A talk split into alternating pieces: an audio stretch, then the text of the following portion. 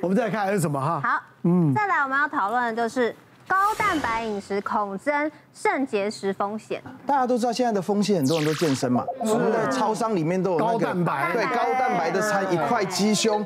其实这个是一个风气，其实在某层面是好的，但是如果你有结石体质的人要特别小心，因为你那个蛋白代谢之后，在身体里面有时候会有一些代谢产物，会让肾脏发炎，有时候容易结石。我有一个病人呐，哈，他是一个运动选手，他就是跑三铁的，但是他可能年纪越大之后，他发现他，他就就是身体越来越虚弱，他就不想做三铁，就改去健身。他是我的老病人，他本来就结石，他三不五时就是会排一颗石头。我我二十几岁的时候，我就叫他说多喝水，我们大概就是一天喝三千 CC，他其实就有控制，只有发作过一次。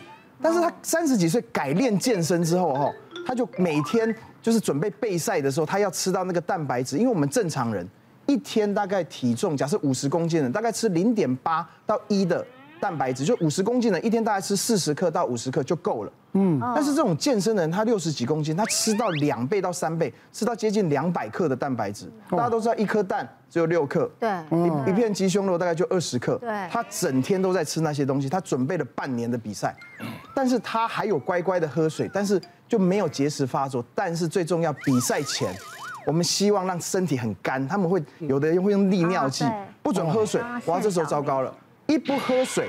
结石再加上你又吃高蛋白，结石就发作。他在比赛前一天，哇，惨了，腰痛跑去急诊，那那他就很担心，说我第二天到底能不能比赛？我已经奋斗了大半年，然后我就赶快去急诊看他，赶快帮他打一些止痛。然后因为他他又不能吃东西，我们就赶快给他点滴，结果点滴一样身体会吸收。结果他打了止痛，他说好了，他想去比赛。结果他一站起来照那个镜子啊，我们给他一个两千 cc 的水，说身体又肿起来，他就他就没办法再比赛。他就担心，就是就是又在痛，他也没办法去比赛，他就乖乖的在医院接受治疗。嗯，所以这就是节食，就是要特别小心吃高蛋白。你喝那种蛋白饮，其实那个量会很多，是啊，要特别小心。尤其那那个他们那健身的都都要喝那一桶一桶的那个，是不是？高蛋白粉，对啊。那我自己是一个那个大概六十岁，然后甲状腺癌的一个妇女。好啊，她开完甲状腺癌那。开完甲状腺的病人有时候会发生短暂的钙离子低下，因为你有去动到副甲状腺，会稍微碰到它。那发生的其实也很简单，就补一点药物，然后叫他从饮食上面，你就喝一些排骨汤啦，哈，这这一部分，然后他就问我说，哎，我可不可以煮一些香菇鸡汤？我说可以啦，反正你就是补一些这这一类的东西就可以。但是三个月后，因为我们都会追踪嘛，他刚刚跟我说，哎，医生，我我追踪啊，可是我最近腰开始痛。会不会我的甲状腺癌有转移或什么这样？这一次在帮他追踪这张超音波的时候，就发现他有肾结石，而且验尿就发现有肾结石的一个发生这样子。那后来就觉得很奇怪啊，怎么会短短三个月由没有变成有这样？那原来呢，我们跟他讲说排骨汤、香菇鸡汤这些东西呢，他就给我照三餐喝。然后喝了三个月，除了刚才那个呃讲的蛋白质以外，高钠高普林的饮食也容易造成这个所谓的肾结石的一个发作。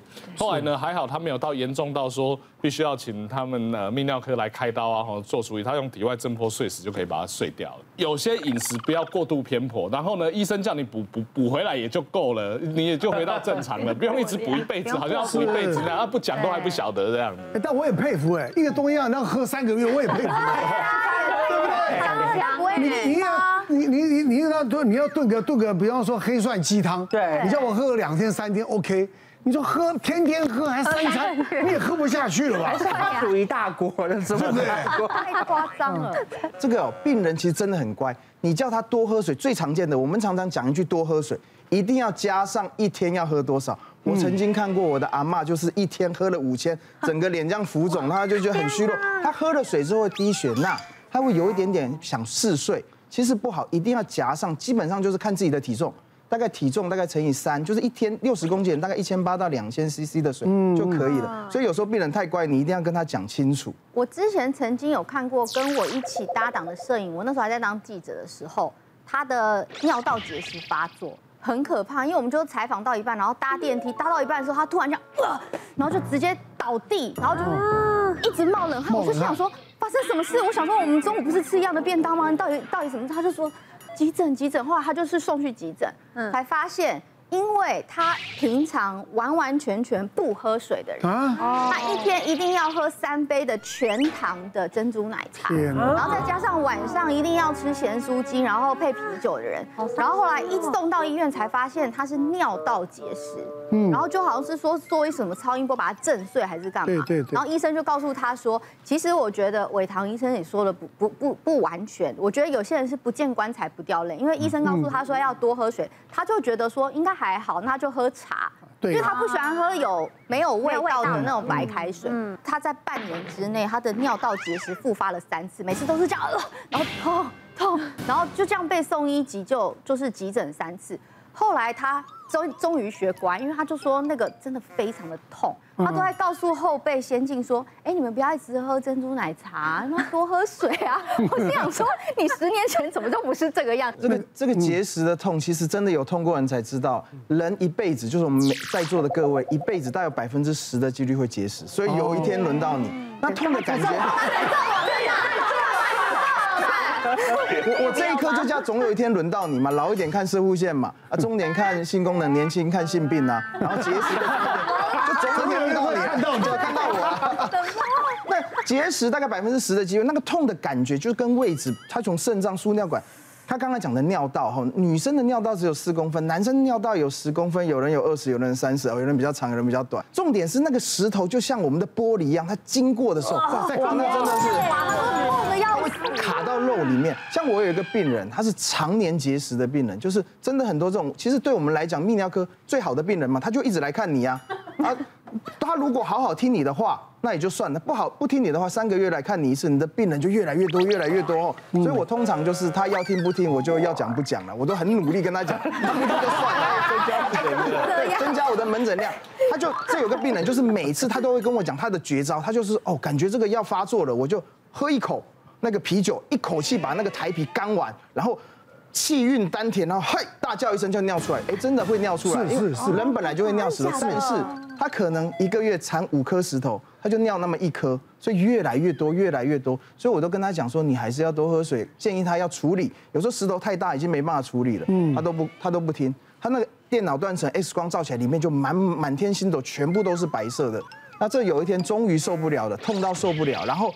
尿血了，就是一般人痛可能就会吃止痛药，他尿血，男生哦，面对小便斗尿尿，看到那一滩血就就要晕倒，说我尿这么多血哦，这个都会来了哈，就会来看我，我就看了都血，我就一做检查，哇不行，那个可以看到我们那个照片里面的石头满满的石头，我就帮他做了一个，这个石这个石头已经是排不出来了，真的是。这个不是海边捡的，而是不是河边捡的鹅卵石，对不对？像恐龙蛋。因为在膀胱里面，如果石头不处理，它一直磨一直磨，就会变成很多石头。这个已经要杀鸡取卵了，就是我把膀胱切开，一颗一颗的夹出来。哇塞，那个最大已经有一公分了。对，它那个已经就每一颗，它已经用十龙珠了，好几个龙珠在里面了。对，舍利子啊，我都会石头拿出来，都会跟病人讲，这是你的舍利子，你有修才会有啊，病人都会很高兴的。超大颗，重点是。这个病人除了石头之外，我还发发现怪怪，因为我们把膀胱剖开，里面就会检查一下嘛，是不是有其他的东西？结果里面看到几个红斑，就是膀胱就是有点像息肉的初期，对我的感觉可能就像膀胱癌，我就随手的帮他做了一个切片，这代表说这个石头在里面磨了太久，有点像我们的假牙，如果没装好，一直磨我们的牙齿，就是牙龈，然后我们的嘴巴的黏膜内部有时候会变口腔癌。这个病人就是因为一直反复的摩擦，就长了膀胱癌。就膀胱癌还好是初期被发现，其实一般膀胱癌初期我们就用刮除的，就像我们的子宫内膜一样把它刮除，这样就可以了。所以这病人算是运气好。是是是是。好，我们再来看看哈，还有什么？好，再来是长期脂肪肝恐变成肝癌。早期大家都说 B、C 肝是我们的国病。那但是在政府努力下，这两个肝炎慢慢都被控制的越来越好。那在未来对国人的影响越来越小。嗯，但是脂肪肝严重到什么程度？那曾经有一份大规模的研究啊，他把五千个上班族，我就不管高矮胖瘦，上班族全部抓来做超音波。那这五千多个人里面呢，扫超音波看到的是将近五成的人有脂肪肝，比例非常非常的高。那脂肪肝。人那么多的里面呢、啊，大概有八成多的人其实不太会发炎，它就只是储存的脂肪。嗯，那有大概一两成的人会变成慢性的发炎。嗯，那肝脏慢性发炎呢，就可能会造成未来变成肝纤维化、肝硬化，那最后变成肝癌。那个是我们传统说的叫肝癌三部曲。那这一类的病人还好一点，因为它会让你知道有一个过程。那但是在八九成这个没有任何发炎的这个族群里面呢，其实有一部分的人未来也会忽然变成肝癌。那我就曾经有一个患者啊，他大概四十多岁，那什么东西都是多一点点，他就是胖了一点点，BMI 大概三十几，三十出头，那血脂肪高了一点点，血糖高了一点点。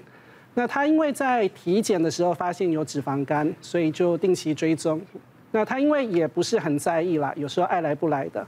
那我们在追踪了好几年之后啊，那有一次我在扫超音波，扫着扫着，嗯，忽然就看到一颗大约三公分左右的肿瘤。嗯，那因为他这次也是来做体检哈，所以我赶快翻报告，那发现他的胎胎儿蛋白指数也上升了蛮多的。那心里大概就有底，这可能是一个肝癌。那后来也证实，这真的是一个早期的肝癌。那还好发现的算早。嗯。那赶快请他去开刀。那开完刀之后啊，恢复的倒也还不错啦。只是在开刀的过程中，因为很折腾，那也进食了好几天吼，所以他体重其实大幅下降，BMI 也慢慢回到正常了。嗯。那后续我们在追踪的过程啊，他的一些诶脂肪肝。肝的情况其实也得到大幅度的改善。我最近才开始跟那个一配的健身教练要约健身，你知道为什么吗？我们家里面有年纪跟我差不多，就亲戚。家族史。对，然后他就有脂肪肝，其实我也有，我也有中度脂肪肝。对，你这么瘦哎。可是我就觉得脂肪肝没有感觉啊，我觉得谁都有，朋友一堆都有，所以我就不管他。那我那亲戚也是这样子。就他有一天就被发现他是肝纤维化，是，可是他，可是他的意思是说，他觉得他也很年轻，他甚至年纪还比我小一点，可是都有可能是往那个方向走，嗯，所以我就吓到，我就想说，天哪，我一定要开始呃认真的改善一下生活作息呀，运动，饮食，对，对不对？嗯，现在很多人不运动啊，对啊，所以为什么要他要去运动？运动就是代谢嘛，增加代谢。大公司都有送那种免费的健康检查，他说：“哎呀，划算嘛，不用钱，我就去量量看。”然后我第一次去健康检查的时候，确实他就是量那个脂肪肝，我也不知道什么状况。然后那个就检查有点像护理师吧，他就一直问，他边问我边流口水。他说：“喜欢吃麻辣锅吗？喜欢。喜欢喝酒吗？喜欢。喜欢吃咸酥鸡吗？喜欢。”我躺在那边，我边边弄，我就一直流口水，因为一直想吃。因为健康检查完，他有附一个午餐，我一直在等，他要抽完血才能去。我想，哎，怎么还没吃到？已经空腹八小时了。后来他一量完，他说，嗯，这个要再再看一下。我就一直用力，他就一直说，他说，哎，这个不太对哦，好像有点重度脂肪肝。然后说，哎。好像不能再吃了，因为我前几年有更胖的时候，我前几年有胖到快一百五十公斤。啊，我现在有再回来，因为我前几年更瘦的时候又有瘦到九十，嗯，可是那个时候我是靠意志力一直减肥，一直减肥，可是我饮食习惯根本就没有变，所以其实我还是很爱吃东西，我现在又胖回大概一百出头左右，然后那个脂肪肝就一直在重度、中度之间一直调整，可是我觉得身为胖子，我相信电视机前面的人一定会想说，我就减肥就好了，所以脂肪肝放着没事，哦，所以就一直就放着。就不知道会不会怎么样这样。你有没有运动？有，我现在有尽量维持一个礼拜去健身一次。是吗？可是饮食好像还是，唉，很重要的一件事情。爱吃，那没办法。不过说真的哈，其实对于脂肪肝最好的治疗啊哈，就是要减重。然后现在还有越来越新兴的一个学说，其实越来越多，尤其就像奶哥刚才讲的饮食精致化这些问题，现在发现很多瘦子有很厉害的中度、重度。是是是，原因是因为。其实很多人虽然瘦，但是是泡芙人，对，就是所谓的你的体脂率还是很高。对，对，我以前也是，你看到我还是。当胖子就好了。你们有没有？我跟你讲，我真的，我最近体脂又新高，我本来本来降到三十，昨天才量，我现在变三十三。我以前是三十一，可是我一直看起来都是瘦瘦的，就是以前是泡芙人，里面都是油。我也是哎。所以其实现在越来越着着重，就是说你一定要把肌肉量增加起来。那万一万一万一真的不行，当然这是万不得已的方法啦。其实也越来越多学说，就是虽然你的 BMI 值没到那么高，但是所谓的我们减重代谢的手术，尤其是绕道类的手术，它会改变体内血脂的一个循环。那当然尽量不要用到这一招了，还是靠自己把肌肉量增加是一个最好的做法。别忘了订阅我们 YouTube 频道，并按下小铃铛，收看我们最新的影片。想要看更多精彩内容，快点选旁边的影片哦。